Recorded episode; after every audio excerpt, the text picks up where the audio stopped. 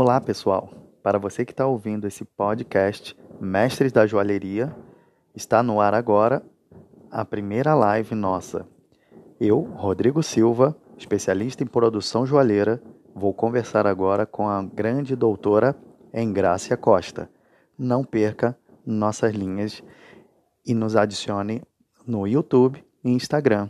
Rodrigold Produção Joalheira.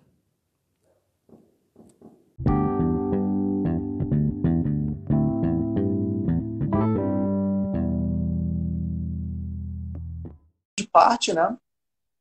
Ou muitas das vezes produzindo joias em casa e não tem muitas das vezes uma conexão porque está trancado, né? Porque está nesse momento que todos nós temos que nos cuidar.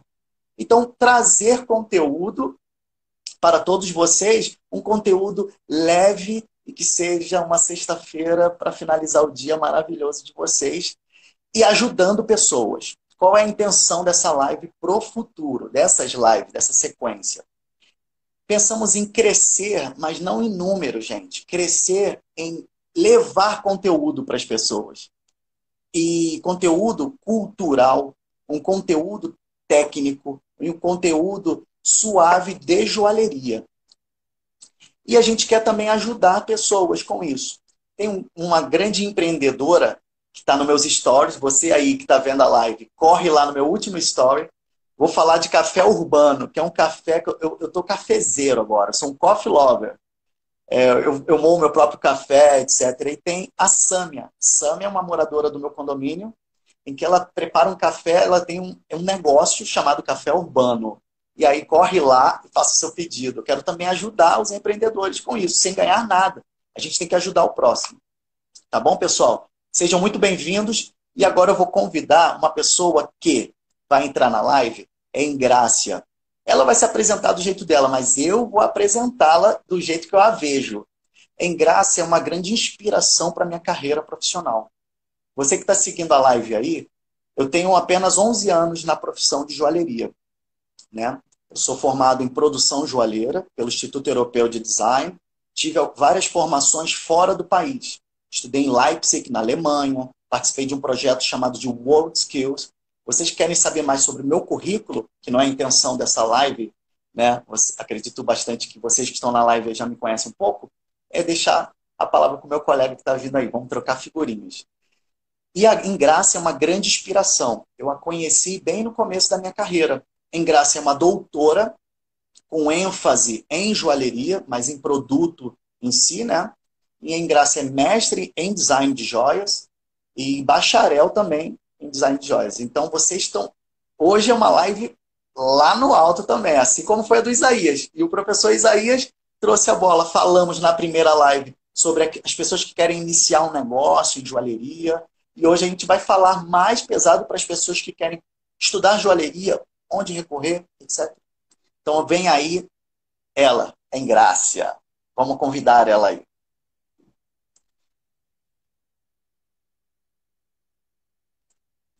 Tá todo mundo ouvindo? Tudo bem aí?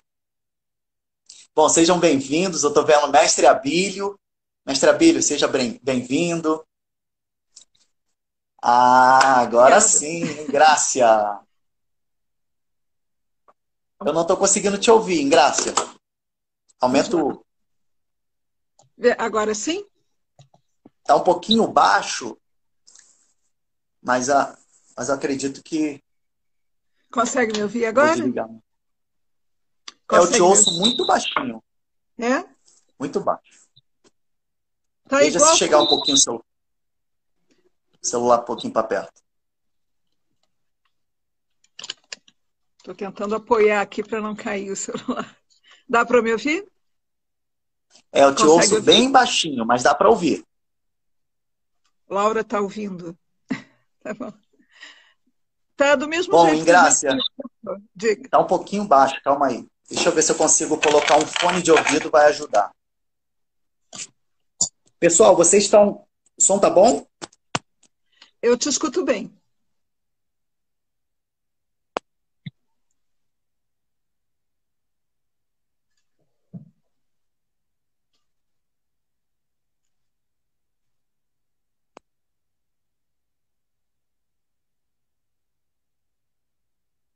Eu acho que agora você saiu o som. Eu não te escuto mais, Rodrigo. Agora eu não te escuto. Eu não estou te escutando. Não.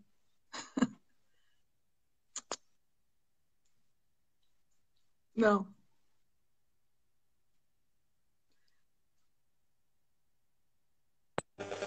E agora? Agora sim. Agora ah, voltou. Agora que eu ouço perfeito. Ah, era só para pôr o tá fone. Então, tá bom, em graça, seja muito bem-vinda. Ó, temos muito 20 obrigada. pessoas na live. Tá subindo aí, então a gente vai segurando um pouco. Bem-vindos todos, seja então. Bem-vinda. Seja bem-vinda à nossa sala. É uma sala de café, aquele nosso café que a gente não toma já há um tempo. Seja bem-vinda. É uma live, é uma live que é totalmente suave e que a gente venha falar de um conteúdo que é muito rico. Tá todo mundo aí louco para ouvir. Seja muito bem-vinda. Por favor, diga a sua introdução, o que, é que tu achou dessa, dessa questão de escolher uma live assim suave para falar um pouco de, de joias. Bom, primeiro, obrigada pelo convite.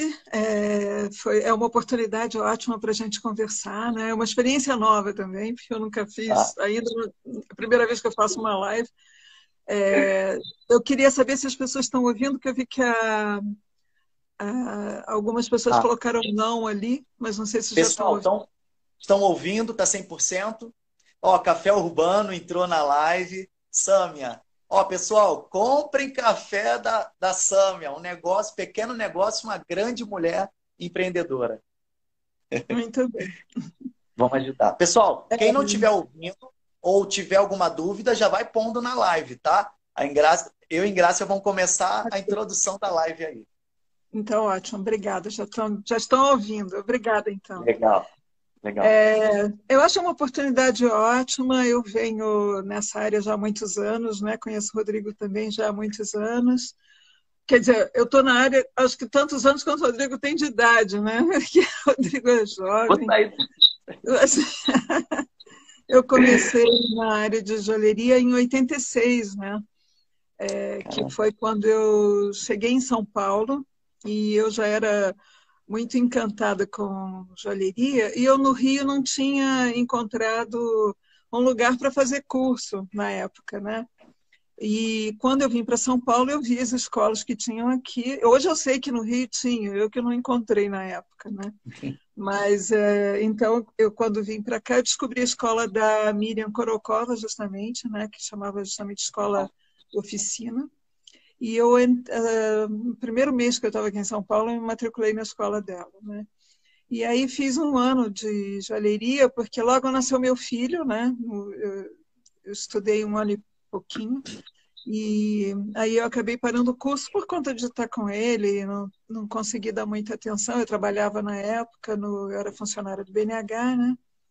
Então não consegui conciliar tudo isso. Eu acabei parando, mas o meu professor na época era sobre, primo da, da Miriam, o Roberto. E ah, o Roberto que legal. Que incentivou, é, o Roberto que me incentivou muito a trabalhar com desenho, porque a gente conversava muito e é, como eu vinha da área de desenho industrial, né, eu sou formada em design, em design de produto, né, que é desenho uhum. industrial. Desenho e... industrial na época, né?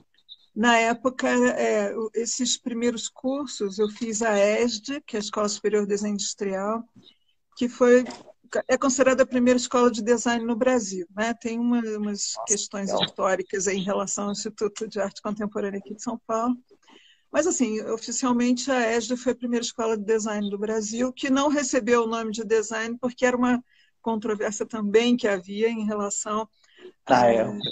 a época por conta de se adotar um nome em inglês, né? Então o Ministério da Educação não aceitava e aí houve muito estudo, enfim, tem esses livros até tem muita coisa publicada sobre é, como eles chegaram nesse nome de desenho industrial e que depois esse, esse curso hoje você já tem cursos registrados como cursos de design mesmo, né? Porque agora já se aceita e naquela época você saía formado em design com duas habilitações, que era design de produto e comunicação visual.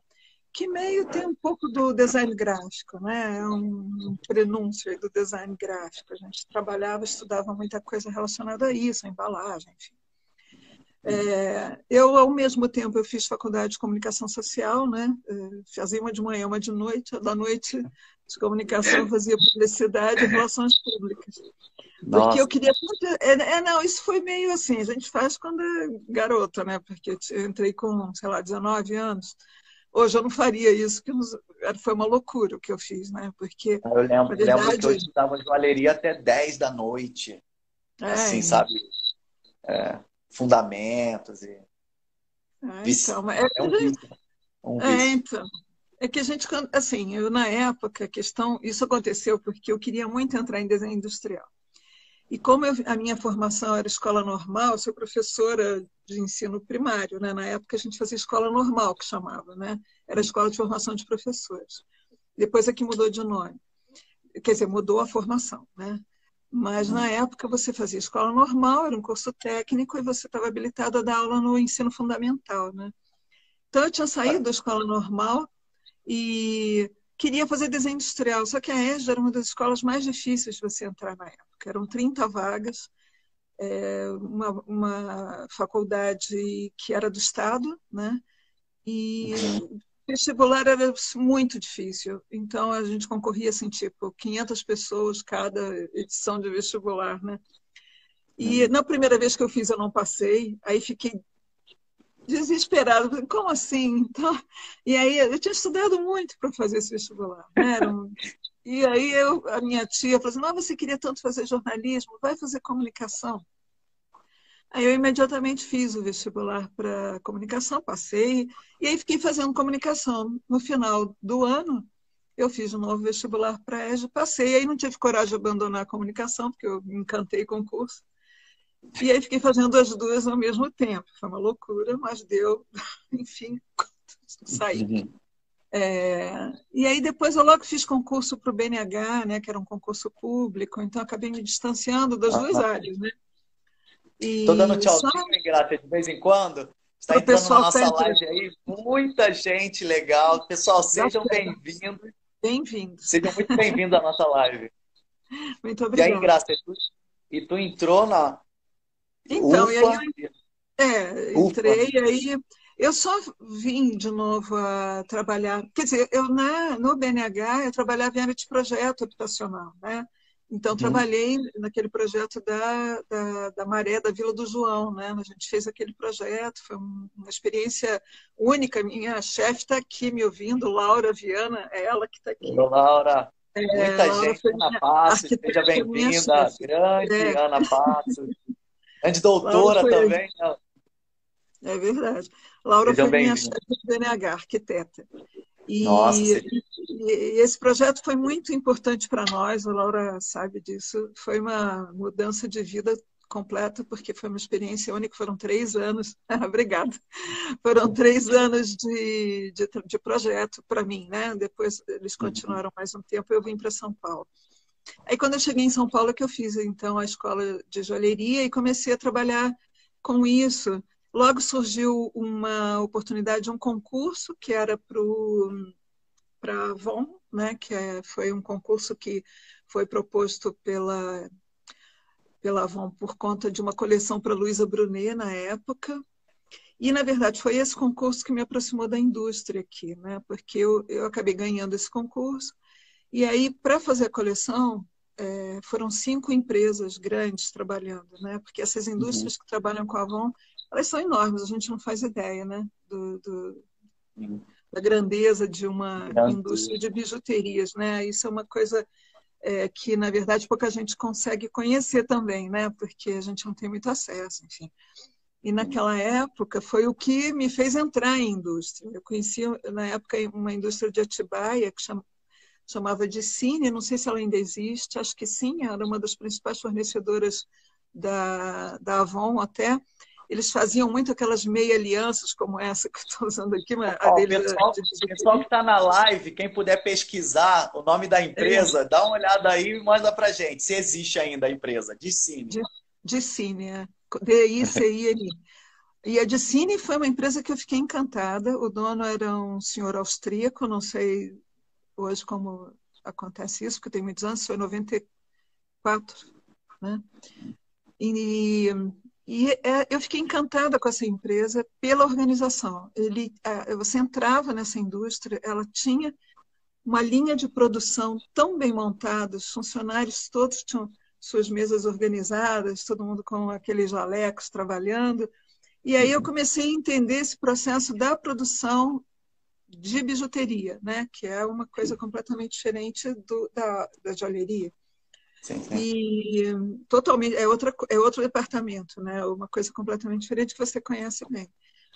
Mas foi aonde eu mais aprendi, na verdade, né? Porque aí é que a gente descobre a distância que existe, né, entre o que eu crio e o que eu consigo produzir, né? Porque principalmente no tipo de bijuteria que a Avon trabalhava, né, trabalha ainda, é, bijuteria com, que tem que ter um preço bem eh, baixo, Obrigado, né? Por conta do por conta do, do público, do custo, então. E na época foi, foi divertido fazer isso, até porque, como a Luísa Brunet tinha uma proposta de fazer joias que fossem para ela queria, ela queria alcançar um público classe A, e aí na primeira reunião de produto, com a gerente de produto deles, eu falei assim, mas a gente vai fazer um encarte separado dentro do catálogo da Avon? Não, vai sair junto. Eu falei assim, mas tem alguma coisa que não está batendo aqui, né? A gente falando de público classe A dentro do catálogo da Avon são duas coisas que não conversam. E, de fato, né, a gente, como é que a gente faz uma bijuteria que tinha que custar muito pouco? Então, eu tive que rever muito das peças que eu tinha feito para essa coleção, para adaptar processo de produção também, né, a material e processo de produção. Então, foi onde eu mais aprendi, de fato, porque eu comecei a ver quais são os limites de fato, mesmo. De fato, quando você entrou nessa empresa, né, isso em 94, você trouxe toda a bagagem que você aprendeu em desenho industrial e aplicou como produto, de fato, bijuteria, e sentiu na pele, na época, a necessidade de uma adaptação de muita coisa para o processo produtivo de bijuteria. É isso? Exatamente, exatamente, porque o pensamento de de produto, né, de design de produto, ele é diferente, né, porque é, o design de produto ele é todo linkado ao mercado. Você não faz uma coisa pelo teu bel prazer, né? Essa é uma coisa que é importante da gente ter muito claro para quem trabalha com criação. Quer dizer, quando eu o designer ele pode aceitar esses desafios. Então, um designer deveria, pelo menos, poder trabalhar desde a criação para a alta joalheria até a joalheria de preço mais baixo. Então, essa, esse, esse leque de produtos né, viram desafios para um designer, porque o designer, na verdade, é esse profissional que sabe adaptar a criação dele a esse mercado. Então, entendendo processos, entendendo produção e os limites de tudo isso. Né? Hum. Então, quando eu vou Muitas pessoas ficavam zangadas comigo há um tempo atrás, que eu falava que desenhar para alta joalheria é muito mais fácil do que desenhar uma coleção para Avon. E, de fato, é. Né? De fato é. Muito. Mas é... Uma empresa... Uma... Desculpa, Ingrácia. Uma empresa, muitas das vezes, eu vou falar como o Rodrigo. Eu tenho, sei lá, mil reais para gastar com peças em prata. Chego em Grácia. Você, como uma designer, ó, desenvolva produtos que pesem no máximo 3 gramas e se vira. E o tema aí é variado, porque. Sim, sim. É, mas é exatamente isso, né? A empresa. É... Por isso que a gente vem batendo, né, Rodrigo? A gente tem conversado muito sobre isso, na questão da criação, quer dizer, uma coisa. É... eu fazer uma criação livre, estou em casa, resolvo fazer várias coisas que eu acho lindas, e aí desenho mil pecinhas e boto isso num catálogo e levo para as empresas, né? Que eu não conheço, não sei Sim. quem são, não sei como produzem, não sei quais são os limites que ela tem. E vou Sim. mostrar meus desenhos. Aí eu vendo meu desenho. Tá, é. empresário, mas também aí entra a questão que a gente pode falar, que assim, o empresário também não sabe disso, que ele pode, que ele deveria saber é, que esse profissional que ele contrata um desenho deveria acompanhar esse projeto, então saber posicionar esse produto. Né? Então, Sim. eu lá na minha empresa trabalho com folheado, eu quero contratar um profissional, eu primeiro vou ver se esses desenhos que ele está fazendo são viáveis dentro do que eu estou fazendo. Inicialmente, esse profissional deveria conhecer a empresa, saber o que ela faz, o que ela pode fazer. Tem coisas que você projeta que só dá para estamparia, não dá para, né, a fundição é outra coisa. Aí o cara diz, não, eu faço fundição de baixa, de baixa fusão. Aí matou metade do que você faz na sua criação. Um exemplo vivo é, muitas das vezes, um cara, vou dar uma, fazer uma analogia, desenvolveu, desenhou um carro Fiat e o cara trabalha na Volkswagen. E, poxa, não, não, não, teve, não, teve, não teve conexão né, alguma. É que, assim, é, ah. na verdade, o, o empresário, de um modo geral, acha que ele sabe mais e que ele vai adaptar aquele desenho que ele achou legal. Entendeu? Esse é o grande problema. Quando, na uhum. verdade, a questão é anterior. Quer dizer, eu, empresário, vou contratar você, Rodrigo, esperando que você me desenvolva uma coleção que você sabe do que você está falando. Assim, você me orienta, por favor, Rodrigo. Eu não sei nada, empresário. Eu, empresário, eu não sei. Nem sei é. direito qual é meu público, então eu preciso que você me ajude nisso. E Sim. esse produto que você vai desenhar, provavelmente tem que estar contextualizado com essa história. Né? Então, foi o caso da Avon. É, se eu estava criando uma coleção que era para o público da Avon, que no final tinha que ser isso não o público que a, que a Luísa estava querendo, né? era outra coisa. Então, eu tive que refazer essa coleção para cair na real para o público que ia comprar pelo catálogo da Avon. Né? Então, isso em reuniões, a gente foi conversando. Claro Sim. que o desenho tinha uma certa sofisticação, né, de linhas e tal, mas não tinha o preço que ela queria. Eu costumo dizer, em Graça, que é assim, ó, eu posso fazer um desenho maravilhoso, Muitas das vezes, com, com os competidores que vão para fora do país comigo, ele fez uma peça maravilhosa em Grácia, fora da medida. Eu disse para ele: ó, já era, acabou. Você fez uma peça linda, mas fora de conexão, não, não, não tem contexto, tá fora, tá, tá um erro fatal. Em Graça, para fazer um amarrado desse, dessa tua fala, né, para os colegas que estão entrando agora e não pegaram bem o iníciozinho, você contou o contexto de que você entrou numa empresa que está aí nos nossos textos, vocês sobem aí, né? Que é a Dicine. E nessa empresa você se deparou com produção para Avon de bijuterias, em que você trouxe bagagem de desenho industrial, aplicou lá, e deu super certo, mas teve que aprender com os acertos e erros bastante que você encontrou no, no mercado na época. Né? Bom, é, e nesse teu decorrer da tua carreira em Grácia, você foi criando um, um, um grande know-how, claro, que é muito admirável aí a todo o setor. E me conta mais aí, e projetos, assim, tudo bem, e, e projetos que você enviava para as empresas, que eu, eu sei nos nossos cafés aí, é, isso foi evoluindo, você tinha que enviar desenhos e fóruns que você participou internacional. Conta um pouco mais sobre isso.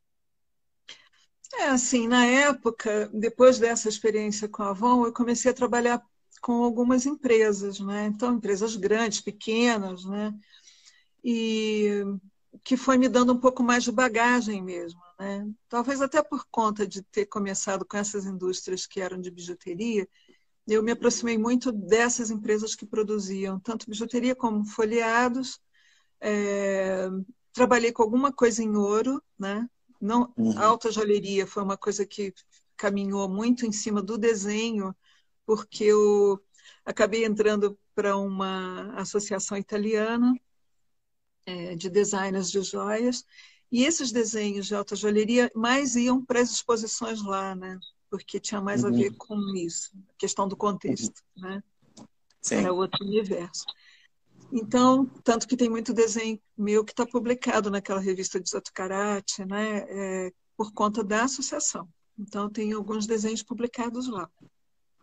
Que é até Ó, isso no final da live, pessoal, tudo isso a gente vai colocar aqui, essas informações da Engraça eu vou deixar no final da live, tá bom? Desculpa, Engraça, pode continuar. Imagina. Essa associação chama ADOR, né? Quem quiser uhum. conhecer. Ela hoje está um pouco menos atuante, assim, mas ela lá nessa época, eu descobri a associação eu meio que tropecei num, num catálogo deles no aeroporto Congonhas. Estava esperando meu marido que ia viajar.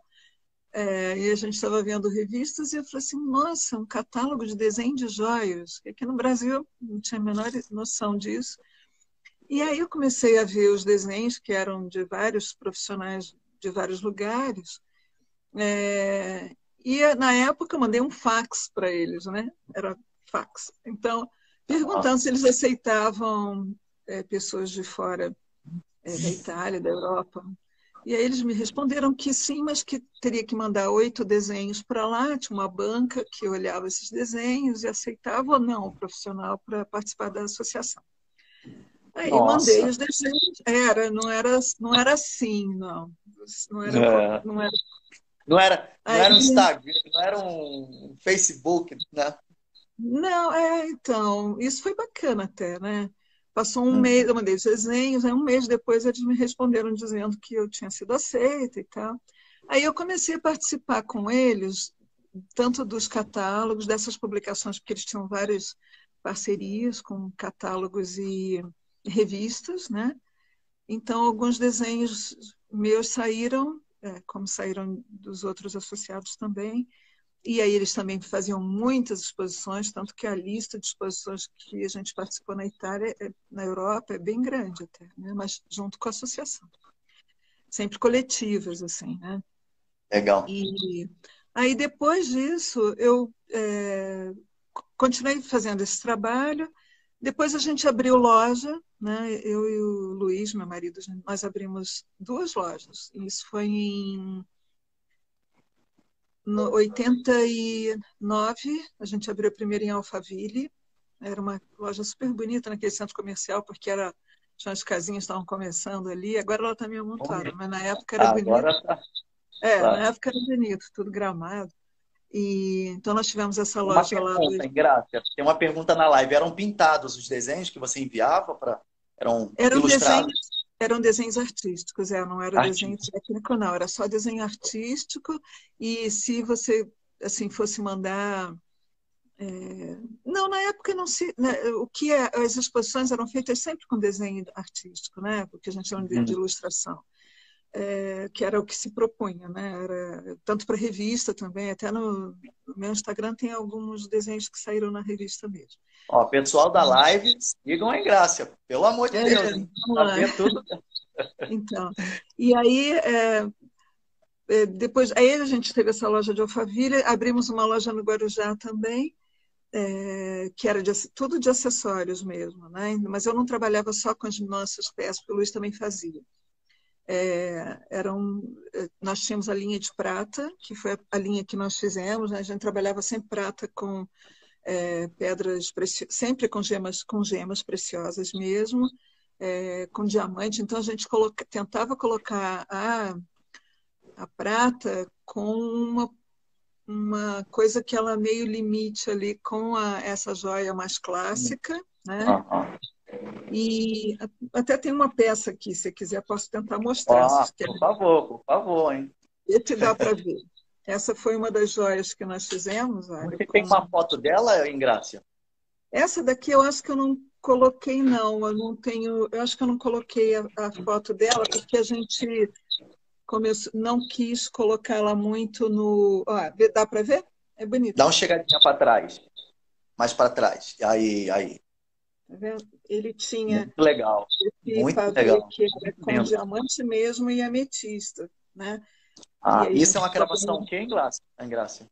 Não, é uma cravação tipo pavê mesmo, com garrinhas, né? Tá. E na, e na, na maior? A maior é uma inglesa, é uma cravação ah, tá. inglesa. Tá. Eu sou Lindo. muito fã de cravação Tira uma inglesa. foto e coloca no seu Instagram para a gente ver. Eu vou pôr, é. É, tá. Eu adoro cravação inglesa. Eu, eu acho ela muito elegante, assim, né? E ela, embora ela meio que esconda um pouco a pedra, mas ela, para determinadas peças, ela dá um, um charme diferente. Eu, eu amo. Eu, sempre, é, eu trabalhei, sempre trabalhei muito com inglês. Enfim, Sim. aí depois essa, ficamos oito anos com oito anos e pouco com essa loja no Guarujá. E aí, quando, aí nós fechamos lá, porque agora já mudou muito o público, né? E aí nós viemos, eu vim para São Paulo, quer dizer, já morava em São Paulo, mas não tinha essa loja lá. Mas aí essa abri o escritório, fiquei com o escritório mais uns outros oito anos, onde eu dava aula, né? Era meio Olha escola. quem entrou na live, Graça, desculpa, o Fernando Telli. Fernando, olá. Muito bem-vindo. Então, Bem-vindo, pessoal. Só uma pausazinha, ó, Ingrácia. Pessoal, vocês que estão entrando agora, essa live é Ingrácia Costa, está conosco. Você por favor, vê lá no meu stories aí, ó, meu último stories tem café urbano. Vamos ajudar o pequeno empreendedor. Nós estamos com a Sam, é uma grande mulher, está com um grande negócio e é, nesse momento de pandemia, vamos ajudar o próximo. Vamos comprar um café gourmet top. É café urbano. Tá bom? Muito Diga aí, graça. Então, e aí depois eu fiquei com esse escritório, aí com o escritório eu trabalhei muito com empresas, né? continuei desenhando para empresas e é, fiz uma coleção para fiz a coleção toda de lançamento da coleção de prata da da Goldbacker que se chamou Silverbacker na época, né? Então a gente fez todo Olha que legal. na época, é, na época eu fiz é, tudo da empresa. Eu fiz desde o lançamento, desde o do logotipo a marca, né, embalagens, Uau. eu fiz Isso tudo que o processo de design, né? 90 isso anos foi... 90? Não, não, isso foi 2005, Ai. talvez. É, mais para cá. Nossa. É. E aí já foram três eu anos vejo, trabalhando. Eu vejo uma, uma grande identidade assim, neles agora. Eles vêm com uma, com uma, uma grande identidade, conseguem reconhecer assim facilmente as peças deles. É, na época eles só tra eles trabalhavam mais com as malhas, né? De fio de ouro, hum. e aí começaram a fazer o fio de prata. E essas eles malhas voltaram, eram. muito. Ah, eu acho, eu acho que eles não deviam ter nem saído, porque era, era total uhum. identidade da empresa. Né? Não, é, exatamente uma malha, mas seguem aí vocês, Goldbacker. Eles fazem um. Agora eles têm um aramado, não sei como poderia chamar da técnica, mas é uma técnica bem, bem legal. Eu estou gostando é, das peças deles. Exato. E as peças eram muito, assim, é, é, essa, esse tipo de tecnologia, né, para desenvolver essas peças, eles só eles tinham isso aqui na época. Uhum.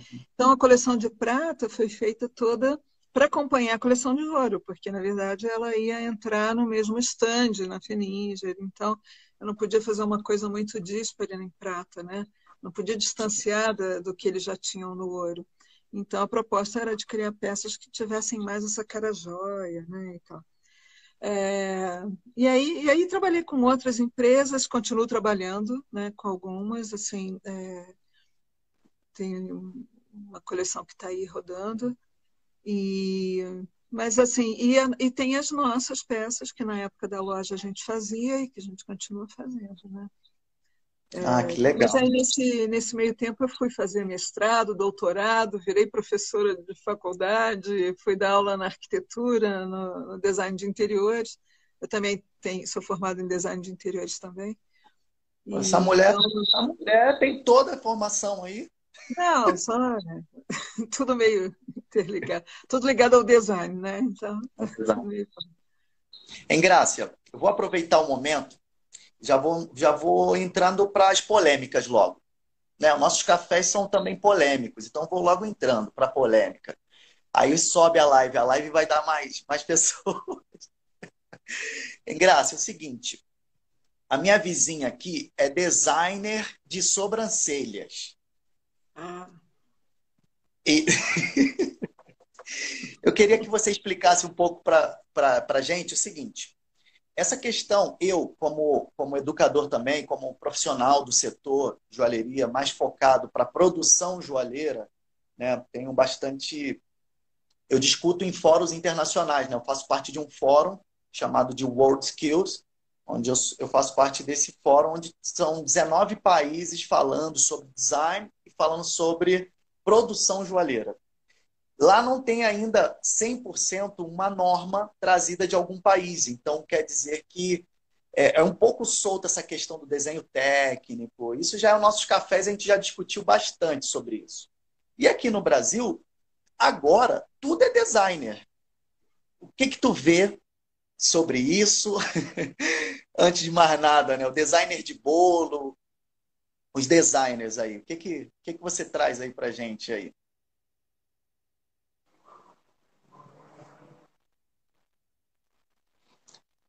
Pessoal, tá todo mundo conseguindo ver? Engrácia caiu, voltou. Engrácia, o teu tá com algum probleminha. Pessoal, tá vendo a Engrácia, vocês? Eu não tô conseguindo ver.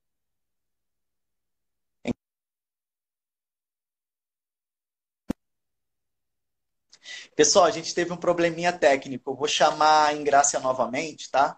Mas continue. Eu quero aproveitar o momento, né? Quem está entrando agora, estamos com a Ingrácia Costa. Ingrácia, grande mestre do setor joalheiro. Estou voltando com a Ingrácia aí, convidei de novo. Aproveitem, corra lá no meu story e sigam um Café Urbano. Bom, Ingrácia, o que a gente estava falando, retomando, desculpa, caiu. Então, hoje, eu acredito numa. Eu não quero usar uma palavra vulgar para isso, né? Por mais que estejamos num café. É, mas hoje eh, tem uma grande leva de designers sendo soltos, aí eu vou usar esse termo, soltos no mercado. E você, como doutora, mestre, estuda pra caramba, eu vejo, e tem muito para estudar também. Eu estudo isso pra caramba, discuto com pessoas de fora do país. É, como você vê aí essa questão do design e, e na joalheria, então? E aí?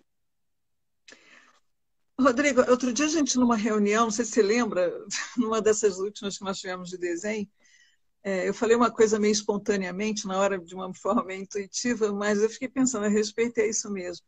A palavra design, ela tem muitos, muitas é, definições, na verdade. Ela cabe em muitos contextos diferentes, assim. E mesmo o estudo do design, ele veio sofrendo é, é, muita diferença, muitas diversificações ao longo dos anos, mesmo através das políticas de ensino do desenho. Né? A minha orientadora foi a professora Ana May Barbosa, que é uma especialista na área de arte e educação. E o livro da Ana May mesmo, ele traz muita questão histórica do ensino do desenho e dessa diferenciação da, do desenho entre a arte e o design. Tá? É Essa, um livro? Que livro, É, chama Redesenhando, Redesenhando o Desenho, Ana May Barbosa. Redesenhando Pessoal, o. É, até eu coloquei naquele nosso grupo lá do Facebook outro dia. Mas esse livro, ele conta muito, essa Ana May trabalhou muito em cima, da, ela é uma especialista em arte e educação, né? Uma autoridade mundial, assim, ela é convidada internacionalmente em relação a isso. E a Ana traz muito é, essa questão do ensino do, do desenho entre a arte e o design. Essa é uma questão, tá? onde a gente separa, isso ela está falando lá de desde 1920 do ensino do desenho no Brasil, e depois, mais para frente, ela vai citar Rui Barbosa, que foi um dos maiores incentivadores do ensino do desenho no Brasil. Ele tem um livro ótimo sobre isso também. É... Mas a questão do design em si, essa palavra, ela é uma palavra que permite muitas coisas. Né? Então, eu brinquei na reunião que eu olho para design e lembro da palavra manga, porque é verdade. Se eu falo manga aqui agora para você, você fica me olhando e talvez venha na sua cabeça várias coisas né, ao mesmo tempo. Tem a manga da sua camisa, a fruta, a manga do lampião, né, que é aquele vidro do lampião. Uhum. É, e design, na verdade, traz isso com ele, porque ele cabe em muitas coisas diferentes. Tá? É, de um modo geral, as pessoas falam do design atribuindo sempre a questão do desenho. Por isso, o design. De, o design de sobrancelha é isso. Na verdade, elas estão falando do desenho da sobrancelha. Né? É, eu já falei isso para vocês em outras vezes, que a gente. Eu brinquei numa loja que a moça que, que ele disse, ah, você pode fazer o design da sua sobrancelha? Eu falei assim, o ah, design eu acho que vai demorar muito, mas se você quiser fazer o desenho, eu aceito. Porque, na verdade, Imagina, não, Grata, desculpa, mas eu imagino a pessoa elaborando o design de uma sobrancelha. De uma sobrancelha. Nossa, aí tu vai ver quanto, é, que vai produ... como vai ter na produção dessa sobrancelha, né? Como é, que se vai. Eu outro dia até pensei assim, não, pera, tem uma possibilidade de fazer o design da sobrancelha, porque agora você compra uns gabaritos, né, que vem com o desenho da sobrancelha e você bota em cima Pode ser isso, já pode ser o desenho. Né? Então tem uma possibilidade. Mas assim, é, de um modo geral, a grande questão é entre o desenho Né? E a questão do projeto. Essa diferença, para nós, ela é fundamental, que é o que a gente está tentando trazer é, como luz aqui para dentro do que a gente tem feito na joalheria. Né? A joalheria, na verdade, ela não tinha essa cultura, vai, porque é, você, quando a gente fazia é, design de joias lá atrás, né, no começo do século passado, era mesmo desenho. A gente pensava na, né, as grandes joalherias faziam é, esse desenho. É, você tinha grandes profissionais que já trabalhavam com isso e, e faziam desenhos para algumas para algumas oficinas, né? E, é porque a linha a linha de produção era diferente também, né? Essa, quando a gente começa a fazer a mudar isso e passar para o processo de é, escala seriada e tal, é que isso muda. Então, eu tenho que ter, de repente, um outro olhar para isso. Né? Se isso vinha de uma forma intuitiva para aquele profissional lá atrás, né, quando ele trabalhava fazendo peças, porque a maioria das peças antes eram peças únicas, né? dificilmente você repetia, você repetia nunca saía igual, porque né, era sempre feito manualmente. A partir do momento que entram as máquinas né, para a produção, você tem um olhar diferente para isso. Você precisa entender essa joia como um produto mesmo, que ela vira outra coisa. Né? Então, todas essas discussões que a gente tem até hoje, é, em relação ao que é a joia, né, que eu vejo muita coisa, até alguns artigos escritos sobre isso, é, a gente, na verdade, a questão do que é a joia é uma coisa que a gente não vai é, ficar. Eu, eu, não é uma área que eu queira discutir mais. Eu acho que a gente não tem necessidade disso. Assim, a gente uhum. tem a questão do adorno, né? A gente, no senso comum maior, é, a joia é aquilo que tem alguma preciosidade. É, tudo, todas as outras discussões que vieram é, em cima disso dizem respeito muito mais uh, a questão do processo criativo. Então, por exemplo, a joalheria contemporânea vai falar do processo criativo, atribuindo valor ao processo criativo e não ao material que você está fazendo essa joia. É, e aí foi aí que começam as discussões, porque vira uma coisa, é, uma, é um outro tipo de discussão. Para nós que trabalhamos com o produto, né, é, efetivamente, ligado ao mercado, ligado ao público, a gente tem que ter é, uma clareza grande em relação a isso. Né? Porque, por exemplo, eu não vou poder, é, para um grande mercado, fazer determinadas atribuições de valor a alguns tipos de materiais que, teoricamente, não iam ter esse valor como joia. Né? Então, as pessoas vão te olhar e dizer, uai, que loucura, do que, que você está falando? Né? São uhum. contextos, é aquilo que a gente sempre fala, está tudo sempre relacionado a contexto. Mas a questão do design, ele precisa, precisa ser entendido, e mesmo para nós que trabalhamos agora com empresas, é, a gente precisa ter mais clareza em relação a isso, do que, que a gente está falando quando a gente fala em design. Né? Se eu estou me propondo a fazer um design criativo, que é uma coisa, e, ou se eu estou, de fato, me propondo a desenvolver um projeto de design, que é outra coisa, que é isso que a gente está falando em relação às empresas.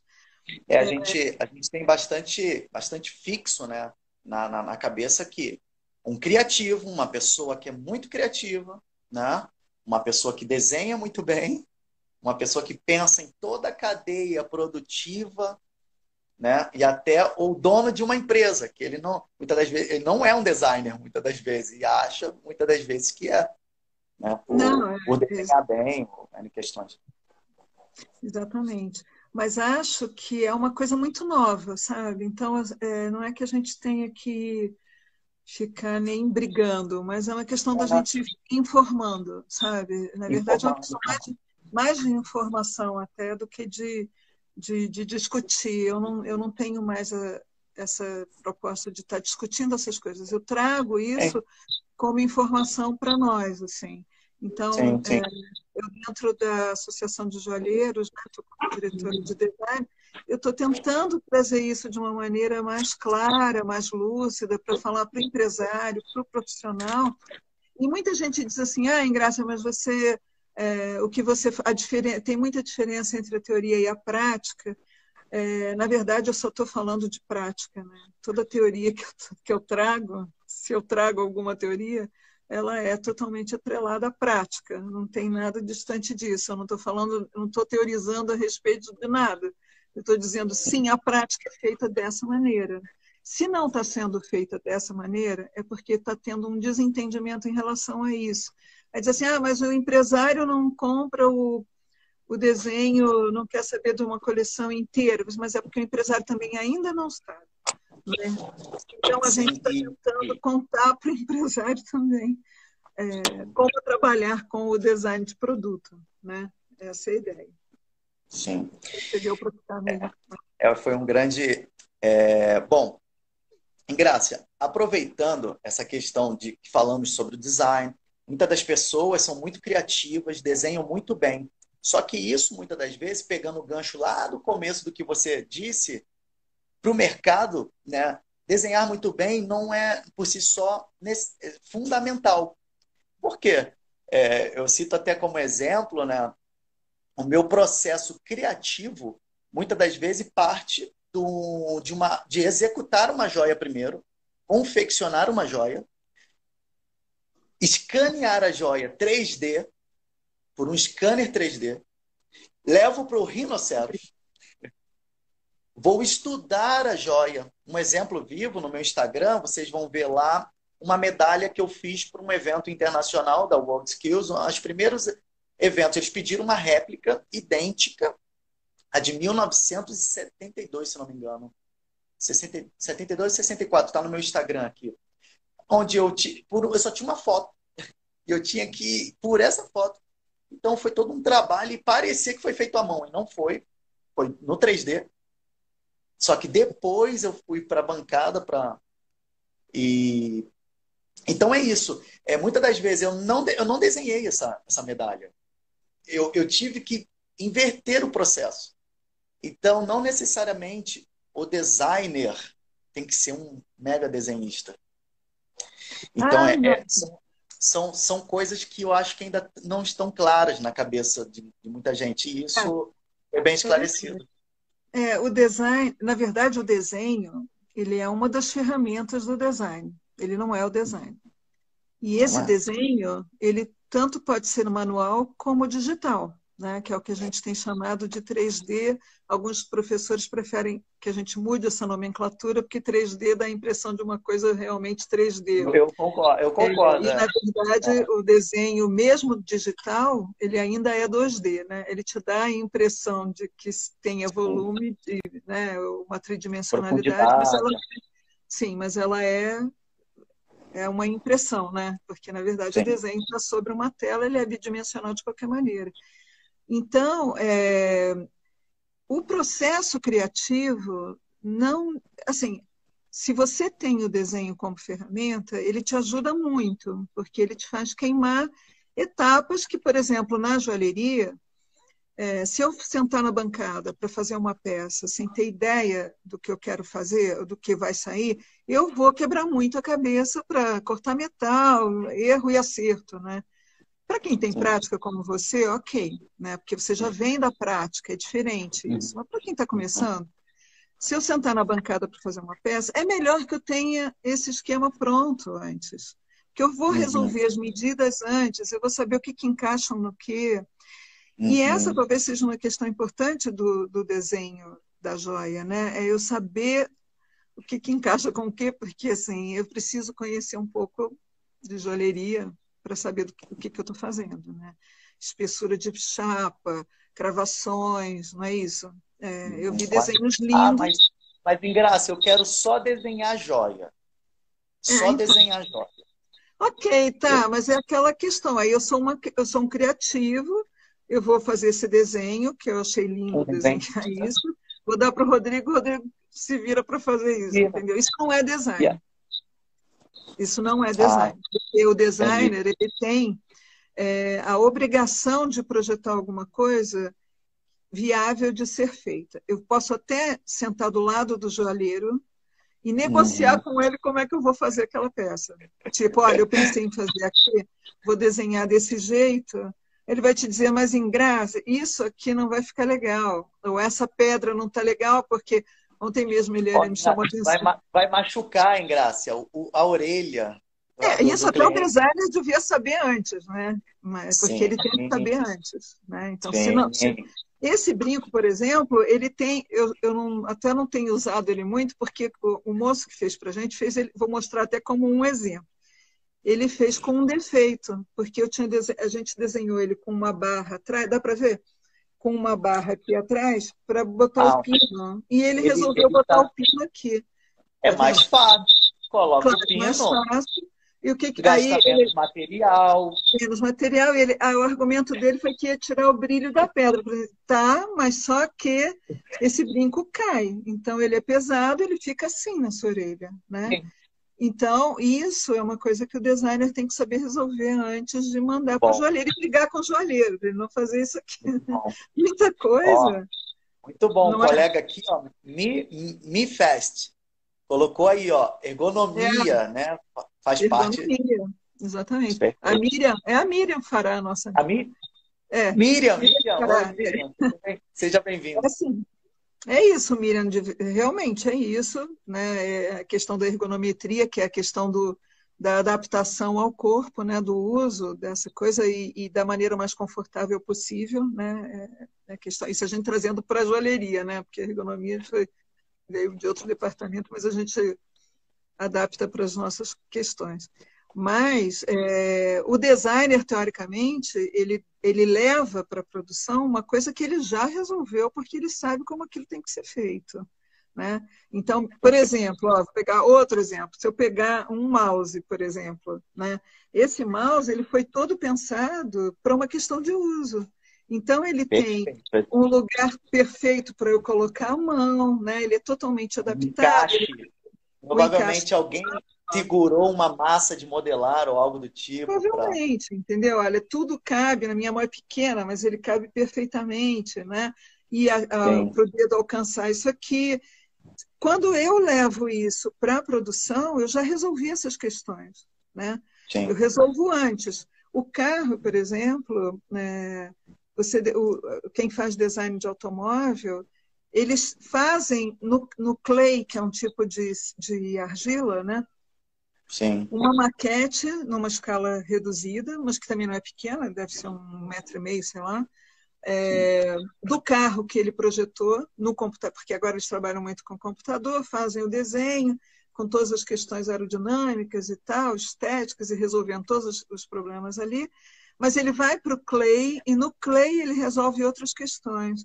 Então, é o que a gente também precisa fazer. E aí, depois disso, é que ele volta, eles escaneiam esse, essa massa, esse clay, né, esse modelo, uhum. e aí devolvem para o computador é, para refazer vetor, uh, nos vetores o desenho. É, o designer tem a obrigação de saber fazer isso, sabe? Essa coisa de eu dizer, de eu passar a minha atribuição para uma outra pessoa, a esperar que uma equipe de produção vá resolver um problema, não é, não é, não é o trabalho do designer, é o trabalho de um criativo. É de é como criativo. se eu Exatamente. Perfeito. Posso, posso, posso dar... e joga para O dono de uma empresa, eu posso usar como exemplo, em graça. O dono de uma empresa é muito criativo. É, pode exato. ser. Pode ser. Pode Ele ser. dormiu, teve, teve um insight, dormindo, acordou. Mulher, eu, eu, eu tenho que correr para a empresa que eu tive uma ideia. Beleza, é. O cara é muito criativo, parabéns. Levou para o departamento que vai lapidar esse diamante para que, de fato, às vezes não é nem um diamante, às vezes era um, é. um cascalho. Assim, eu tenho que reconhecer, é verdade. Eu tenho que reconhecer, muito, muitos empresários têm conhecimento de produção, claro que é a vida deles. Então, eles estão dentro de, de fábrica, né? Mas, e aí tem o, o problema, porque por conta dessa cultura que não está implantada ainda, ele olha para o designer e acha que a gente é aquela artista doida que resolveu fazer alguma coisa que não dá para fazer. Você entendeu? Não, e aí ele quer só, nem saber se você sabe. Nós vamos cair, pessoal, porque o Instagram só permite. Então, então, então é o seguinte, Ingrácia, é, a gente amarrou né, essa questão. Ingrácia, a gente está chegando para perto do, do, do, perto do fim da nossa live, porque a nossa live tem intenção de não ser pesada também para quem está ouvindo. Eu digo assim, pedem para ir mais.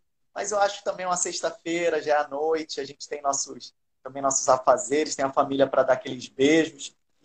Seguinte, Ingrácia, para amarrar esse perto do fim nosso, está muito legal, eu ficaria aqui direto. Vou, vou tomar uma, uma, um cafezinho e ficar de boa. Ingrácia, para amarrar esse, esse perto do fim nosso, é o seguinte. O que, que você vê, aproveitando essa, infelizmente, essa pandemia, onde eu tenho até colegas que a minha esposa é enfermeira responsável técnica, e ela, assim, agora está de licença porque nasceu nossa bebezinha, daqui a pouco eu vou tomar um banho e beijá-las. É, é, o que, que você vê aí para o futuro aí, nós como designers, nós como produtores joalheiros, nós como como profissionais do setor, o que, que você vê aí? Você, o, que, como você encara o futuro aí?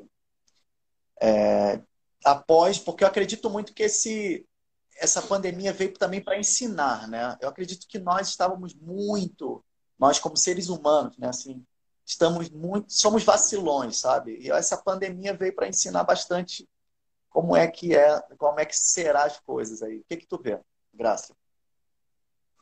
Olha, a gente está num momento que está é, tá sendo difícil a gente fazer previsões, né? Eu tenho lido alguma coisa em relação a tendências e é, é uma, assim, eu acho que o designer, acima de tudo, ele é um grande observador, né? Então esse é o nosso momento de observação. Uhum. Mas é, provavelmente a gente vai ter uma mudança em relação ao consumo, né? porque você pode ver isso por nós mesmos. Né? Nós vamos ficar mais seletivos, eu acho. Uhum. Se antes a gente saía comprando qualquer coisa, hoje a gente vai pensar um pouco mais em relação. Até porque, é, eu não sei se, se vocês estão é, sentindo a mesma coisa, mas acontece uma coisa engraçada no fato de você estar muito em casa, né, com as tuas coisas, você começa a achar que tem coisa demais mesmo. Então você começa a querer, por que eu tenho tanta eu, coisa? Eu que eu digo, então. É, então, provavelmente a gente vai realmente passar por um processo de mudança em relação ao consumo, e aí é, também é, eu acho que nós vamos nos tornar um pouco mais exigentes em relação à, à qualidade que a gente está comprando também. Né? Então, é uma oportunidade enorme para as nossas empresas, eu acho. Mas as empresas vão ter que saber lidar com o design, porque eu acho que a partir daqui o design assume um papel muito importante se as pessoas souberem o que é. Na medida em que é, a gente vai precisar saber muito claramente como posicionar produto. Para saber posicionar produto, ou você tem, vem de uma vivência grande de mercado, que muita gente tem, uhum. É, eu sou muito a favor da gente, sabe, eu gosto, eu sempre estudei muito, você viu, mas assim, eu acho que falta muito embasamento, é, muito repertório cultural. A gente precisa trabalhar em cima de desenvolvimento de repertório, enriquecimento mesmo do repertório cultural nosso, porque mesmo que eu queira amanhã falar de design brasileiro, eu preciso saber do que eu estou falando, né? Porque a leitura rasa disso é eu ficar achando que design brasileiro é eu estar trabalhando com pena, com palha, com madeira. Coquinho. Coquinho. Coquinho, não é isso. Isso é a leitura mais superficial. Assim, o que seria esse design brasileiro? A gente é um povo feito de muitas culturas, assim, né? A gente tem, a gente, na verdade, a gente está, a gente é mais próximo aqui em São Paulo, né? Principalmente é, São Paulo, Minas, Rio, nós estamos mais próximos da Europa do que nós estamos dos índios né, no Amazonas. Então, a nossa cultura. Não é verdade? Assim, para a gente ser sincero, é verdade isso. Então, é, o que, que é exatamente um design brasileiro? Isso é para a gente pensar. Né? Eu estou aqui jogando isso para a gente pensar, porque é o que eu, eu acho que a gente vai ter que fazer daqui para frente. Como é que eu, se estivesse lá fora, ia identificar uma peça? Nossa, essa peça tem a cara do Brasil. O que, que é a Sim. cara do Brasil? A gente vem falando isso há muito tempo, não é novidade. Na verdade, quando eu me aproximei da Associação de Joalheiros nos anos 90, foi por isso. Eu entrei na Associação de Joalheiros, participando como convidada de um júri do, de um dos prêmios da FENINJA, né? E uhum. isso já naquela época me, começou a me incomodar muito. Raiz, o que é o design brasileiro? Não é desenhar a bandeira do Brasil, não é desenhar arara, entendeu? Não que é? a gente muito. Realmente. É, não, assim, o que é isso? Do que, que a gente está falando? E a gente vê isso em outras áreas do design. Se você olhar design de mobiliário, né, o design de interiores mesmo está brigando muito por conta disso. O que, que é o design brasileiro? Então, é uma coisa para nós pensarmos, porque isso vai ser importante daqui para frente. Ou a gente cria diferencial no que a gente faz, ou a gente cai nessa mesmice que está aí sempre, né? e a gente já fala disso e briga com todo mundo por causa disso, não é muito ouvido, mas tudo bem, né? É, um dia alguém ouve. É, mas assim, eu costumo, tem... nos cafés, engraçado, desculpa, nos cafés eu costumo até dizer, nos nossos cafés, que é, eu vou dar um exemplo é, dos meus erros, eu vou falar dos meus erros, né? Que procuro melhorar com o dia a dia. A gente costuma a se inspirar mais ainda é quando a gente erra, mas vê pelo retrovisor ou, ou, ou do lado nossos, nossas inspirações acertando. Muitas das vezes, é, empresário, vou citar mais como empresário, ao olhar um outro concorrente ou um outro empresário acertando por investir em design, design, ele vai falar assim: poxa, o público está mudando e esse cara percebeu antes de mim e eu preciso urgentemente estudar, eu preciso rever conceito, eu preciso porque o público está lendo mais, o público está lendo mais, o público está indo atrás de, de conhecimento, de saber da onde veio, quem fez. É. Isso não é só na, na, na, nas vestes, não. Como a gente vê a Nike preocupada em publicar rapidamente um, o Adidas, um tênis que foi feito com plástico que foi colhido do mar. Eu não sei quem fez o tênis, ainda são dúvidas que eu tenho.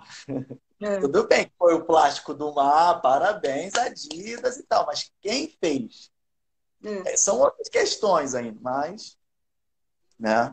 É, eu, acho, eu acho que a gente é, eu vejo muito isso assim. A gente, nós estamos num momento de, de necessidade urgente de criar diferencial, né? Então assim, esse é o papel do design agora. Mas tem que ser um design mais é, embasado, não vai poder ser qualquer coisa. E a gente vai ter que saber trabalhar muito bem com processos, com materiais, com custos. E aí, aí entra mesmo em projeto, né? Então, assim, é, tem gente que reclama comigo e diz, ah, mas você sempre fala disso, você fica achando que as pessoas têm que é, ter formação, né? A maior briga, a bronca comigo é por conta da formação. Eu sou totalmente a favor de que as pessoas estudem, eu adoro estudar, então, assim, quanto mais você lê, quanto mais você procura, melhor fica teu trabalho, sabe? não tem preguiça, a gente pesquisa o tempo todo, sabe? Tá o tempo inteiro ligado. Se o fato, infelizmente, Exato. a gente não tem. Eu posso fazer uma, um adendo, um adendo só. Quando você fala assim, a gente precisa estudar, meus olhos brilham, porque eu, eu, eu sou do complexo do Alemão, né? Do complexo da Maré, desculpa, do Rio de Janeiro. Eu venho de uma família muito humilde, né? Sou muito muito simples também, não tenho e vejo que é, claro, mais para frente o meu, eu vejo como o meu projeto colocar de fato uma escola de joalheria. É o meu sonho, isso eu vou dividir nas lives mais para frente. Quero muito abrir uma escola gratuita dentro da favela, das favelas, né, que conseguir. Porque assim, eu tive a oportunidade de estudar, né? Uma, minha mãe é diarista e a patroa dela pagou o curso para eu conseguir estudar joalheria. É, mas meus amigos não. Meus amigos da favela lá não tiveram oportunidade de estudar joalheria. Por quê? Porque não tem oportunidade. Eles não têm dinheiro, né? Eu acho que o nosso país, ele vem, né? Não, não só o nosso país, tem vários países também com situação muito crítica em educação, né? Mas o nosso país ele precisa ser educado, é, é, é ter uma cultura é, impregnada no corpo, sabe? Porque eu comecei a ter a cultura de ler, A cultura de ler veio quando eu conheci estudar a joalheria. Meu mestre Armando será um convidado às lives, Armando, grande artista plástico do, no Rio de Janeiro, da aula no Calustro, Armando Barbosa. Eu, eu, eu comecei a ler porque ele, ele disse, cara, tu não pode fazer joia sem ler. Se, aí, olha o que, que ele falava: se tu fizer joias sem ler, você não vai ganhar dinheiro. o que, que ele quis fazer comigo? Se você ler, você vai, as tuas joias vão custar um pouquinho mais caro. Olha que louco. Ele me fez ter algo, ter algo lá dentro que estimulasse a querer ler. Porque se tu fala, não, você tem que ler, porque pessoas intelectuais sabem citar livros. Eu não ia querer ler. Então é, é fundamental, fundamental buscar, estudar. É isso, André. É, é, porque eu acho é fundamental assim a gente saber o que gente, do que, que a gente está falando, né? Eu só eu preciso saber como é isso. É, infelizmente, a gente hoje tem muito poucas escolas de design ligadas à joalheria, né? a gente praticamente não tem. Os cursos que tem, é, são, o Senai, eu, eu, aliás, indico o Senai sempre para todo mundo, porque eu acho realmente um dos Senai? melhores cursos Senai São Paulo. que a gente tem. Senai São Paulo. É um dos melhores que é o, é o que tem, embora a gente tenha ótimas escolas, sem dúvida nenhuma. Ótimas né? A gente tem a, a, a Miriam aqui também da Pan-Americana, que ensina desenho. Ah, né? gente... várias pessoas, hein, Graça? Na live tem a Biane, Espaço Mix, temos na Olha, live. Grandes colegas de Senai estão aí, Renata Exatamente. Michelasso, grandes nomes, grandes nomes. Então, a gente tem excelentes escolas de joalheria, mas eu falo, em relação ao design especificamente, de projeto, Uhum. a gente não tem mais, né? Porque, sei lá, as escolas. É aquela história de querer sempre turmas muito grandes, foi o problema que aconteceu com a universidade onde eu tinha o curso, né? É, isso a gente não vai ter mesmo, não é? A ideia da joalheria não é essa, né? Ela não vai conseguir montar uma turma de 50 alunos por ano, por semestre. Não vai, até porque não vai poder empregar todo mundo, né? Não tem, não tem esse mercado de trabalho. Eu até Mas brinquei com um colega, Graça, desculpa, até brinquei que a nossa live, eu acredito que não vai chegar em 3 milhões de pessoas assistindo. O que, que tu acha? Não, pois é, porque realmente a gente, a gente tem poucas pessoas interessadas e poucas pessoas interessadas também em, em aprofundar um pouco mais esse conhecimento. Né? Então, assim, a gente hoje está trabalhando em cima do desenho, porque é aquilo que a gente já falou, o desenho é ferramenta desse, desse processo de projeto. É, o desenho que, na verdade, para nós, dentro disso, do, da produção, é mais importante que a gente trabalhe no desenho até o, o, técnico, embora o desenho artístico ele seja importante também, mas muitas vezes a gente não consegue chegar nele quando a gente está trabalhando em alta produção, né? Não dá Hum. tempo de fazer. Então ele fica uma coisa que a gente vai usar para o nosso portfólio, para uma exposição, para um catálogo. Algumas empresas trabalham. Catálogo né? eu acho muito rico, muito É, rico. então. Algumas Porque- empresas até trabalham né, com, com desenho de ilustração mais artístico para apresentar para uma diretoria. A HSR trabalha muito forte. também trabalha. é. E eu acho que a Monte Carlo também, a Débora, não sei se está aqui, mas. Também Antônio acho- Bernardo, Antônio Bernardo trabalha um pouco com essa questão de mostrar com que, o, a- ele fazendo a ilustração, tá bem? É, então. Mas é, o desenho, ele é, como a gente falou, ele é importante e é por isso que a gente está trabalhando, atacando primeiro o desenho, né?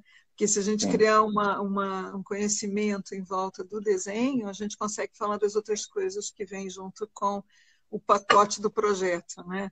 É, que é o que a gente pretende chegar aí na frente. Mas a gente pretende ainda fazer vários fóruns, né, dentro da associação aqui de São Paulo, é, para a gente discutir mais isso, para a gente fazer as pessoas participarem mais, sem brigar, porque a gente está querendo criar consenso, a gente quer que as pessoas participem, mas acima de tudo entendam do que a gente está falando, né? É, a nossa preocupação hoje é totalmente com a prática do, do design de joias, é a nossa relação design-empresa, né? design chão de fábrica, que é o que a gente chama da prática do dia a dia da fábrica, né? Que é o mais importante para a gente trabalhar agora. E é o que a gente quer fazer daqui para o futuro. Né? Então, sei lá, quem estiver nos ouvindo aqui, tem muitos amigos que já estão participando conosco né, dessa, desses grupos de trabalho.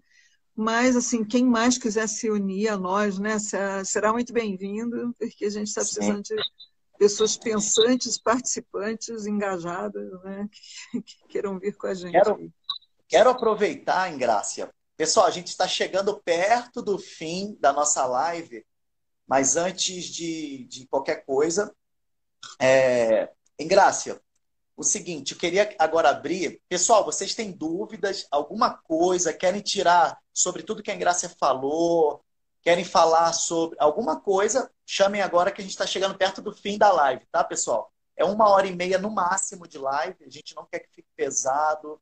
É um café. E o café já esfriou. É o meu já esfriou. Ingrácia, o seguinte, eu queria que você abrisse para o público é, vamos aproveitar que é um canal muito importante a live, é, aquele café que a gente sempre tomou e a gente conversava sobre o projeto, e aí saiu o grande projeto que eu tenho muito carinho, que é o projeto que a gente está, um grupo técnico de desenho, focado em desenho para joalheria, lá na BNT. Tu pode falar isso para o público que está ouvindo a gente, eu acho riquíssimo, faço parte do grupo, tenho um enorme carinho, convidado por você. Estamos somando no grupo, temos um grupo no WhatsApp, onde a gente todo dia discute sobre desenho. Fala um pouco para o público aí. E já convida aqueles profissionais. Tem vários profissionais aqui. Sim. Então, esse, essa, esse estudo do desenho técnico, na verdade, ele já vem é, de alguns anos dentro da GESP, com a Toninha Benucci, né, Maria Antônia Benucci, que é professora de desenho técnico da, na Unesp hoje, Bauru. E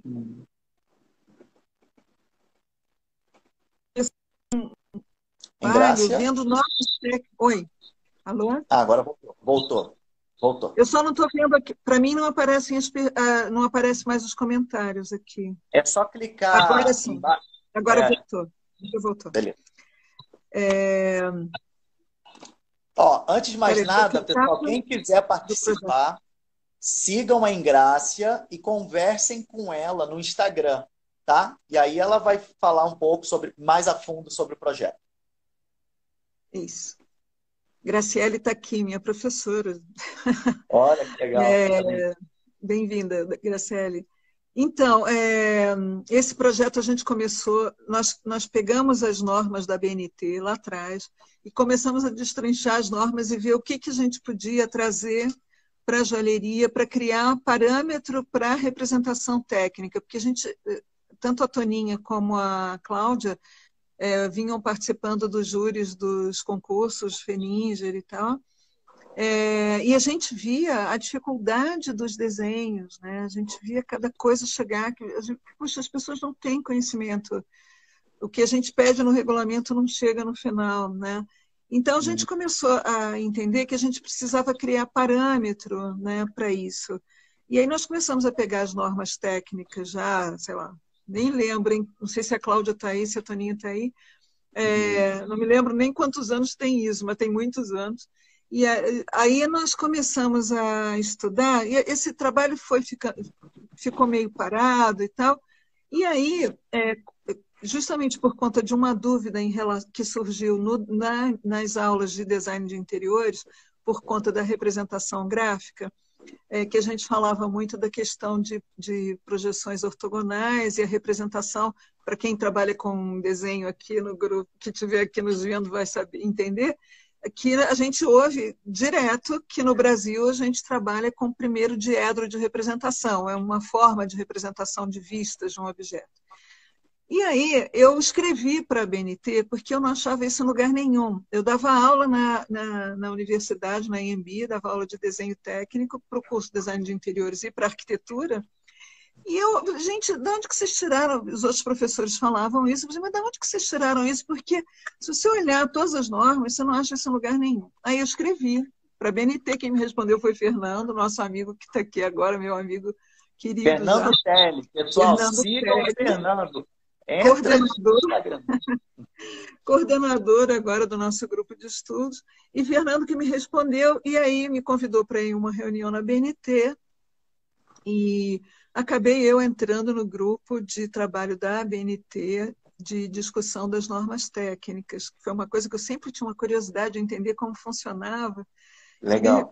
eu comecei a fazer parte disso.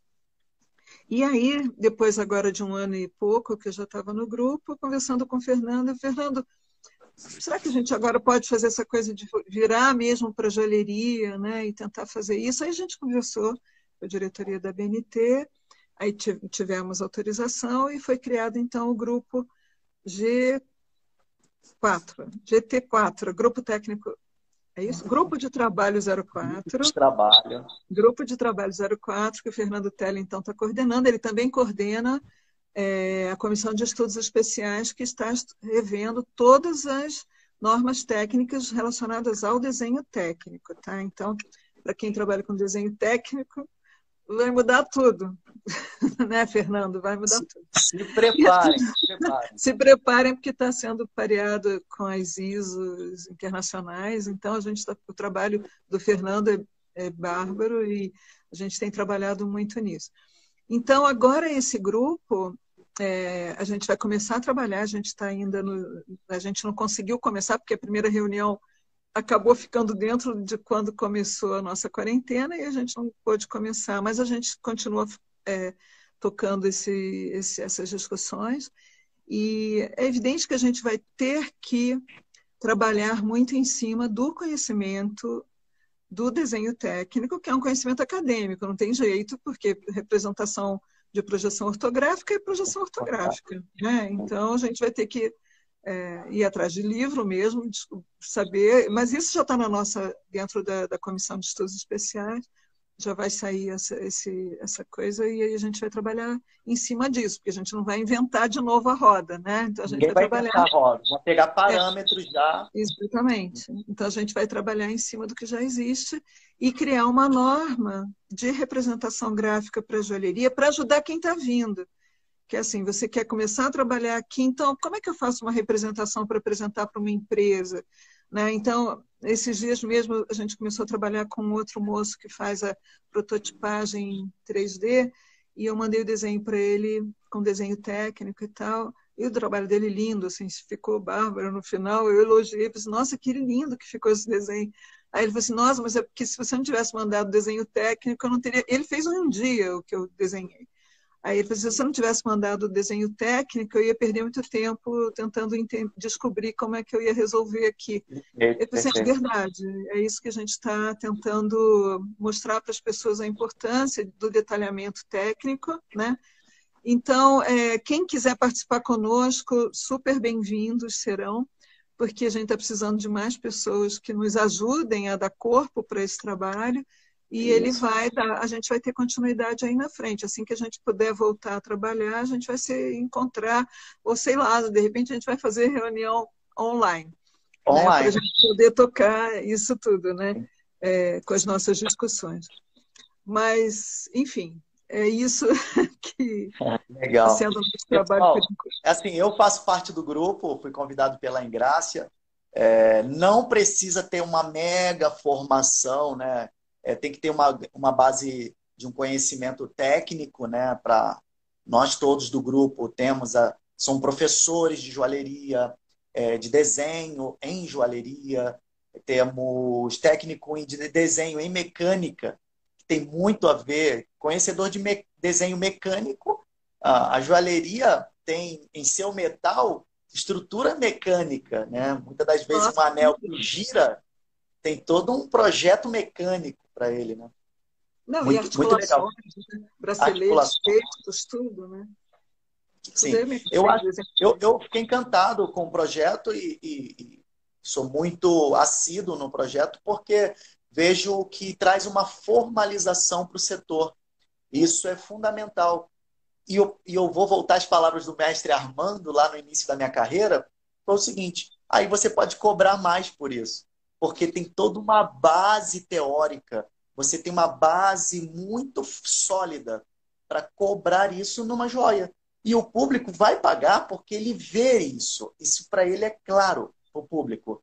Agora, num público onde não vê estudo algum, é apenas uma joia, eu não gostaria de falar nunca isso, apenas uma joia, será pago apenas pouco por isso, né? É esse, esse, trabalho, esse trabalho que a gente está falando, né, da questão técnica, é uma coisa que não aparece no final, né? No final você então... e, e, as pessoas de um modo geral não sabem dar valor nem ao processo que está ali atrás. Eu, fa, eu já falei isso em algumas palestras, né? Nossas, quem já viu alguma vai lembrar que assim, às vezes você vê uma bijuteria que custa, sei lá, 20 reais, vai. E uhum. você olhando para aquilo, você, como é que consegue chegar a 20 reais uma peça como essa, que tem um trabalho por trás? Porque quem conhece o processo de indústria, né, como você conhece, uhum. assim, quantas pessoas trabalharam para chegar nessa peça que custa 20 reais aqui na ponta?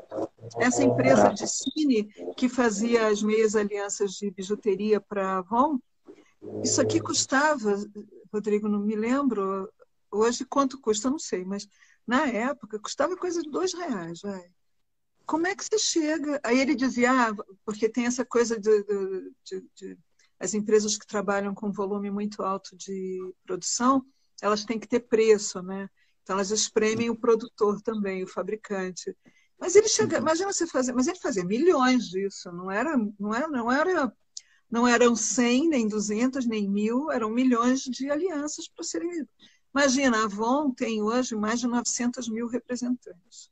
Então, quantas peças tem que estar na mão, tem que estar disponíveis para essa pessoa vender uma peça como essa, né? Que eu acho que deve estar no catálogo ainda. Mas assim, então é, isso tudo a gente às vezes não dá valor ao que a gente está é, tá comprando, nem porque não conhece o processo, né? E é. como demorou para ser feito.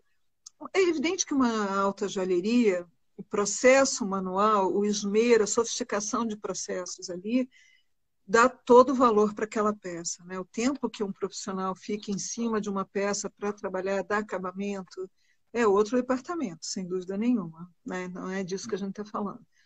É, a gente está falando de que cada nicho desses de produção tem a sua expertise e cada um tem o seu valor. Então, para quem desvaloriza o trabalho industrial, ah, porcaria, coisa de baseada. Pô, coisa de baseada tem gente muito técnico atrás fazendo, porque coisa de é. baseada não é qualquer, não é qualquer um que faz também, não. É, não é qualquer é um que faz. Não é qualquer Sim. um que faz, não.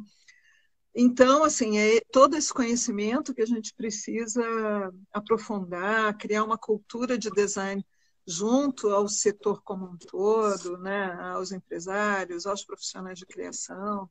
As escolas. As escolas, as escolas também precisam entender isso. A maioria das escolas hoje trabalha com a joalheria artesanal, né? mas assim essa coisa do processo industrial é uma coisa que vem também. Né? Aqui eu tenho pessoas que me seguem que querem trabalhar com produção folheada, é, é isso, né? de saber uhum. como é que eu encaminham um projeto de, de grande escala, né, de média grande escala.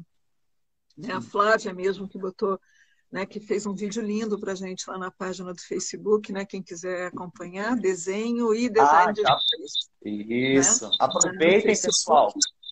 Eu faço parte dessa, desse canal né, que a Ingrácia criou já alguns anos atrás, já entrem lá, eu vou deixar na, na, no final dessa live, vocês podem correr lá no, no, no meu feed. Tá? A foto da Ingrácia, live Mestre da Joalheria, e eu vou colocar lá, vou editar no final dessa live, e vai estar lá o canal, no Facebook, Oficina de Design. É, Oficina Design é, é, o meu escritório, mas a página é Desenho e Design de, de Joias. Desenho e Design de Joias. É, que Legal. eu até estou trazendo para o Instagram. Né? Eu, já, eu já abri Isso. a página no Instagram, mas ainda não consegui botar conteúdo, só tem pouco conteúdo lá. Mas estou é, trazendo para o Instagram também para ficar mais acessível, enfim. Mas é, quem já está me seguindo. todo dia, Ingrato, para ir para o Instagram. Vem para o Instagram. Ingrato. É, pois é, vamos lá. É que é um jeito da gente, da gente conseguir é, ampliar conhecimento, né? ampliar. né? Então, assim, uhum. da gente publicar mais coisa para as pessoas entrarem nessa discussão, sabe? E, e, trocar ideias. Ah, não concordo, concordo. Pode não concordar também, pode falar, não tem Sim. problema não. E, mas a, a, ideia nossa é essa, é de ampliar conhecimento mesmo, né? De a gente fazer isso crescer no Brasil, a gente se profissionalizar mais e ser mais respeitado mesmo, né? Porque é, é essa a uhum. questão. E a gente trazer respeito para a nossa profissão. Isso é fundamental hoje para nós. Eu, eu, eu fico tão feliz assim, Graça. Quando, quando eu escolhi a profissão joalheria, né, joalheiro, é, eu, eu estava no militarismo, né, que era um sonho da minha família. É, eu acho que grande parte do nordestino, quando veio para o Sudeste há uns 30 anos atrás, por volta, nordestino não vem mais para o Sudeste, até porque não tem muito aqui mais o que as empresas se instalarem, é, etc. Mas a minha família veio e era, o militarismo era um sonho, assim. Agora, bem menos, né? Para os jovens de hoje, o militarismo não é tão encantador quanto na minha época. E antes da minha época, até. E quando escolhi joalheria, foi um pouco de choque, assim, para minha família. Porque meu pai, tudo bem, pai, meus pais separados, né? Para o meu pai, que é da gás externa há muitos anos, tudo bem. Agora, para minha mãe, foi um choque, assim. Nossa, eu não acredito. Mas hoje, hoje eles veem assim, poxa, com meu todo o trabalho que eu venho realizando na joalheria assim, hoje é um orgulho, assim. Eles entendem. Hoje foi que a cultura entrou no meu lar, né? Que não, não existia muita cultura, porque a gente não, não tinha meus pais com pouco estudo, etc. É, eu vejo a joalheria encantadora, mas será ainda mais uma formalização de tudo que é feito vai trazer um encanto do similar ao design de, o design de interiores, que já está trazendo uma, uma, uma sofisticação a, a, ainda mais, porque a glamorização a gente tem. Você entra num shopping, é um glamour espetacular, assim, sabe? O perfume da joalheria, aqueles balcões que tu não consegue. Eu estou falando do, do clean, do sofisticado, aquilo que o jovem entre o jovem vai entrar quando de fato a formalização vier e ele souber de onde está vindo a joia, que um jovem fez parte do processo produtivo daquela joia, o jovem compra. Hoje, um leigo, a maioria pode perguntar, vocês da live aí que estão assistindo, pergunte para um leigo assim, quem tu acha que produz joia? O pessoal da live aí que está aí, se perguntar para um leigo, ele vai falar, a maioria deve ser uns uns senhores, uns. Desculpa o termo, mas uns velhinhos. Né? É, que era a tradição mesmo da joalheria. Era, é.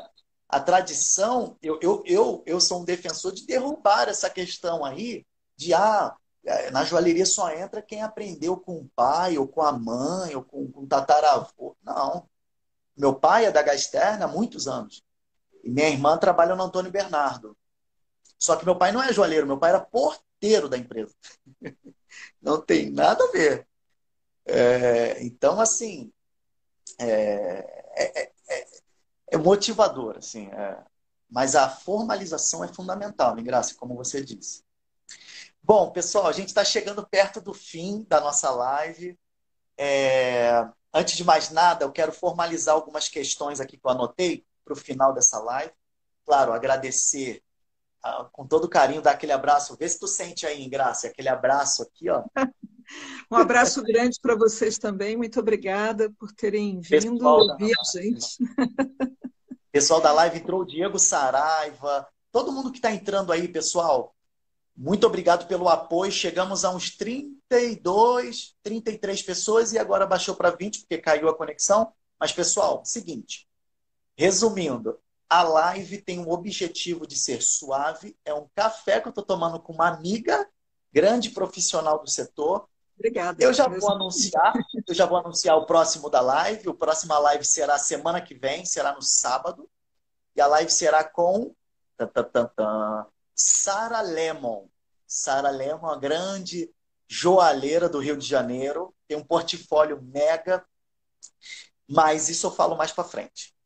Pessoal, essa live tem o sentido de trazer conteúdo, mostrar uma amizade que o setor tem, que nós somos muito amigos. Todo mundo que está na live, com certeza, a Ingrácia conhece, eu conheço, somos amigos e que não tem nada aqui tão formal, que eu, eu acabei de chegar da empresa aqui, falei, vou conversar com a minha amiga. E o seguinte, pessoal, a Ingrácia trouxe um tema muito rico, que foi falar sobre design de joias porque até então tem várias coisas. Falou da sua carreira profissional de 1994, quando ela estava na Dicine. Ela falou da experiência de é, o que ela Dicine, Na, na verdade, a Dicine eu trabalhei via Avon, eu não trabalhei direto ah, é. para a Dicine. É, foi, foi, mais o, o contrato com a Avon que me levou a Dicine, eu só acompanhei a produção junto a eles. Não trabalhei. Eu, na verdade, eu fiz faculdade, mais. Aplicou é. bastante na produção. É, depois eu trabalhei um pouquinho com eles, mas foi pouca, pouco tempo depois. Não foi muita tá. coisa. Tá. E trouxe bastante bagagem, repertório, experiência, contatos pelas coisas que eu anotei aqui. Falou um pouco do que ela entende do futuro, da, do setor, o que, que ela vê. Foi rico. Pessoal, eu, eu tenho um canal no YouTube onde eu estou registrando os bate-papos, vídeos. O meu vídeo está registrado na bio do meu Instagram, tá lá o meu link do YouTube. Se inscrevam, sigam. Eu não estou fazendo nada forçado, não quero bater recorde de seguidores, não quero. Eu quero que fique gostoso, seja suave. Eu não estou aqui trabalhando, estou batendo um papo. Sigam no meu último no meu último story tem uma amiga que ela abriu um negócio e nesse momento de pandemia deu uma caída nas vendas e eu queria somente ajudar porque eu tomo um café dela que é top, café urbano. Sigam lá no Instagram a Sâmia que está na live aí, eu botei no stories dela para a gente comprar café dela. Café, eu só eu agora só moo o meu próprio café. Eu estou ficando um cara enjoado, enjoado. então comprem, aprendam a gostar de um bom café, café urbano. Vão ajudar uma pessoa que é trabalhadora, uma mulher fenomenal. Ingrácia, falou do projeto com a gente, né, gente? Vocês que querem se inscrever no projeto, é um grupo técnico, é um grupo de trabalho visando desenho técnico de joias na ABNT. Quem quiser fazer parte, conversa com a Ingrácia, essa, essa mulher aqui fenomenal. Conversem com ela no Instagram, que ela é a nossa coordenadora. E acima da gente, né, não tem acima, mas nosso coordenador é o Fernando Telli, que está no grupo aí também. Conversem Isso. com ela, que esse grupo eu faço parte, é fenomenal o trabalho. Pessoal, Ingrácia, formalmente, a parte mais formal, te agradeço o carinho, você aceitou de primeira. Ah, mas é... obrigada a você. Foi muito bom falar sempre. Você sabe que você sabe que eu falo beça, né? Se deixar, eu vou falar. É, carioca fala muito. Carioca fala muito. Mas assim, eu, e a minha área que eu mais gosto mesmo de, de falar, de, de eu, eu tenho muito carinho pelo que eu faço, tenho muito carinho por essa área. É, as pessoas me perguntam, eu estou muitos anos na, na Associação de Joalheiros, mas é por puro idealismo, sabe? Porque a gente não ganha nada, né? Eu trabalho totalmente voluntário, mas eu faço muito por amor à arte mesmo. Eu tenho muito empenho em relação a essas questões relacionadas ao design. Eu acho que é, foi a minha profissão que eu briguei tanto por entrar, então vou defender até o fim, né? Mas, assim, eu acho que é, que a gente tenha cada vez mais oportunidade de conversar sobre isso. Eu acho que a gente precisa abrir mais espaços e queria agradecer a todo mundo que está falando tanta coisa bonita aqui. É, obrigado pelo carinho aqui também. E no que vocês precisarem, no que eu puder ajudar, estou é, sempre à disposição. Pode me escrever aqui pelo Instagram mesmo, ou lá pela página do Facebook. Estou é, sempre à disposição. Pode escrever, tirar dúvidas, que vocês quiserem Legal. de indicações vocês podem falar comigo tranquilamente, mesmo porque, né, como a diretora de design lá da Associação de Joalheiros, o que vocês precisarem também, a gente está à disposição. Tá bem? Legal. Muito Pessoal, obrigada. Seguinte, sigam a Ingrácia, quem não é o seguidor dela. É... E assim, essa live ficará por 24 horas no meu story e não dá Ingrácia eu vou salvar a live e vou disparar no canal no YouTube para quem perdeu, quem chegou um pouquinho depois, mas não vão perder esse conteúdo que foi muito rico. Eu sempre rico conversar com a Engraça. Pessoal, beijo, curtam a família. Obrigada. Dia das Mães, já antecipado para as mães aí, fica aquele forte abraço. Curtam seus filhos para quem é mãe, para aquele que é pai e mãe. Parabéns também. E e é isso. Ingrácia, ah, Obrigada. um forte abraço para o pessoal da saúde.